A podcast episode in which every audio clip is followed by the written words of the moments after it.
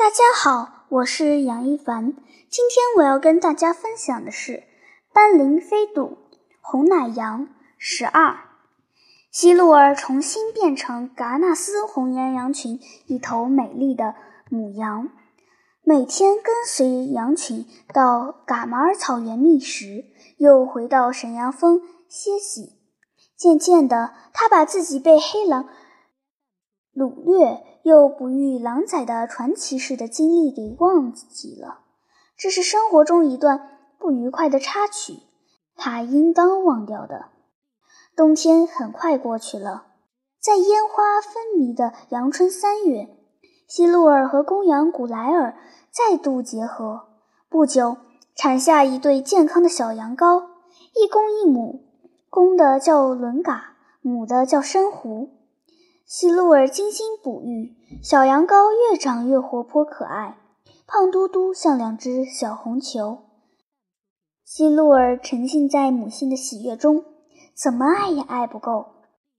头羊古莱尔也很钟爱自己的孩子，常常陪伴在希露尔身边，让羊羔玩自己的尾巴，教羊羔跳跃奔跑，还教羊羔熟识哪几种是可食的青草。哪几种是吃了要丧命的毒草？希露尔是头羊古莱尔的爱妻，在格纳斯红岩羊群中，可说是要地位有地位，要青春有青春，要容貌有容貌，还有一对美丽的小羊羔。用羊的标准来看，希露尔应有尽有，生活十分幸福美满。要是没有那只……凶暴的蛇力闯进羊群，希露尔会永远成为头羊古莱尔最温顺的妻子和珊瑚伦嘎称职的母亲的。灾祸像股邪恶的风，吹偏了他生活的帆，改变了他命运的航向。那是一个暴雨来临的闷热的下午。羊群在头羊古莱尔的率领下，穿行在一条狭长的山谷间，想找个能躲避暴风雨袭击的山洞。突然，隐蔽在一棵大青树丫上的一只舍利，冷不防窜进羊群。舍利也是讨厌的食肉类走兽，属猫科动物，比猫大，比虎小。银灰色的毛皮间分布着不规则的黑斑。蛇力向羊群发出一声比猫雄浑、比虎柔弱的啸叫。秩序井然的羊群像沸油锅里滴进了冷水，一下子炸开了。蛇力在混乱的羊群中朝希露尔的宝贝珊瑚扑去。珊瑚当时正依偎在他的父亲。头羊古莱尔的身边，珊瑚吓得惊叫一声，往古莱尔的腹底下躲藏。希露尔领着伦嘎在二十多步远的地方看得清清楚楚。要是这时候古莱尔转身朝舍利亮出头顶那对琥珀色的锋利的羊角，虽然无法把舍利赶走，起码能吓舍利一跳。延缓舍利的扑击动作，他希露尔已经把伦嘎送进溃逃的羊流中，可以腾出身来朝古莱尔和珊瑚所在的位置飞奔而去。只要赢得短暂的几秒钟时间，他希洛尔就可以赶到珊瑚身边，带领珊瑚逃离死神。他觉得他对古莱尔的期望并不高。舍利虽然凶猛灵巧，但毕竟是体长不足一米的中型食肉兽。舍利在同自己差不多高大的成年公羊面前，是不敢像毫无防卫能力的羊羔面前那样肆无忌惮地进行扑咬的。等他希露尔把珊瑚带出危险地带，古莱尔再逃也不迟。古莱尔的奔跑速度在格纳斯红岩羊群中堪称超一流。舍利是无法追撵上他的，可是希露尔看到的却是另一种形象。古莱尔没胆量转身，也没有勇气掩护珊瑚一起逃命。他甚至不敢扭头望舍利一眼，就窜跳起来，没命地朝山谷外奔逃。钻在古莱尔腹底下的珊瑚失去了父亲的庇护，孤零零地暴露在舍利的爪牙下。舍利朝前一跃，上张银色的灰网，把可怜的珊瑚罩得严严实实。等他希路而赶到那儿，珊瑚已停止了挣扎。舍利叼起珊瑚，攀上石岩，很快消失在沟壑纵横的山崖上。自己辛辛苦苦哺育了两个多月的心爱的小羊羔，刚才还活蹦仙跳的在自己面前撒娇，一转眼功夫变成了舍利果腹的食物。希露儿心要碎了，卧在草丛中伤心地流着泪。逃散的羊群见危险已经过去了，便慢慢聚拢过来，又形成了一个大家庭。头羊古莱尔垂着脑袋，慢腾腾地朝希路尔走过来，他的表情也很哀伤。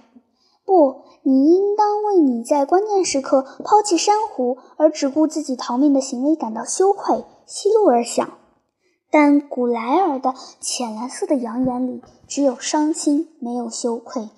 古莱尔走到希洛尔身旁，用漂亮的山羊胡须。摩搓着希洛尔脸上的泪痕，古莱尔两条前腿间发达的肌腱贴在希洛尔的颈窝，缓缓地蹭动着。他是用公羊特有的身体语言安慰希洛尔别太伤心了。过去，希洛尔十分喜欢古莱尔这种安抚的姿势，淋漓尽致地表达了异性之间的温存与深情。但此刻，他觉得恶心，他讨厌空洞的安慰。他猛地将脖颈一甩，把古莱尔揉出好几步远。天气越来越炎热，从日奇卡雪山背后飘来一片乌云，黑得发亮，形状像匹张牙舞爪的狼。突然，希路尔脑子里闪现出葫芦石洞里大狼黑宝的形象。洞外传来猎狗的狂吠声，洞口投进持枪猎人的身影。大狼黑宝面对的是比自己强大的多的对手，但为了黑球能活下去，他不顾一切地窜出石洞，以生命代价把猎人和猎狗引开。他希路尔早已经把大狼黑宝、黑球和苦葫芦石洞彻底遗忘了，怎么突然间又想起来了呢？希路尔被自己的回忆吓了一跳，这很不正常。他想，他不该把恨入骨髓的狼和倾心爱慕的古莱尔相提并论的。古莱尔被希路尔粗暴地甩开后，咩咩咩向旷野吼叫着，似乎在渲染自己的委屈。希路尔觉得自己做的是有些过分了，按格纳斯红岩羊的传统标准来衡量。古莱尔的行为并没有特别值得指责的过错。再健壮的公羊，嗅到食肉类猛兽的骚臭，也会吓得魂飞魄散，脑子便会一片空白，只留下一个念头，就是撒开四蹄没命的跑。也正是凭借这种恐惧和本能的逃跑艺术，格纳斯红岩羊才在弱肉强食的险恶的丛林环境中生存下来。食草的囧牙和扁平的蹄子是无法的与锯齿的犬牙和尖利的爪子相抗衡的。怎么能用狼的行为规范去要求羊呢？狼就是狼，羊就是羊。生活不是演戏，是不能互换角色的。可是思维似乎失去了控制。古莱尔撅起屁股，扔下珊瑚，一溜烟逃跑的镜头，和大狼黑宝挺起胸膛，舔别黑头后向黑色的狂飙窜出洞去的镜头，交叉叠印在希路尔的脑海中，无法排斥。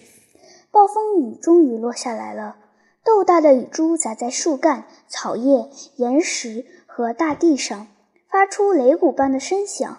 所有的羊都钻进树丛、崖壁和石洞里，躲避狂风骤雨的袭击。只有希洛尔仍躺卧在没有任何遮拦的草丛中。他觉得让滂沱雨水冲刷一番，心里还好受些。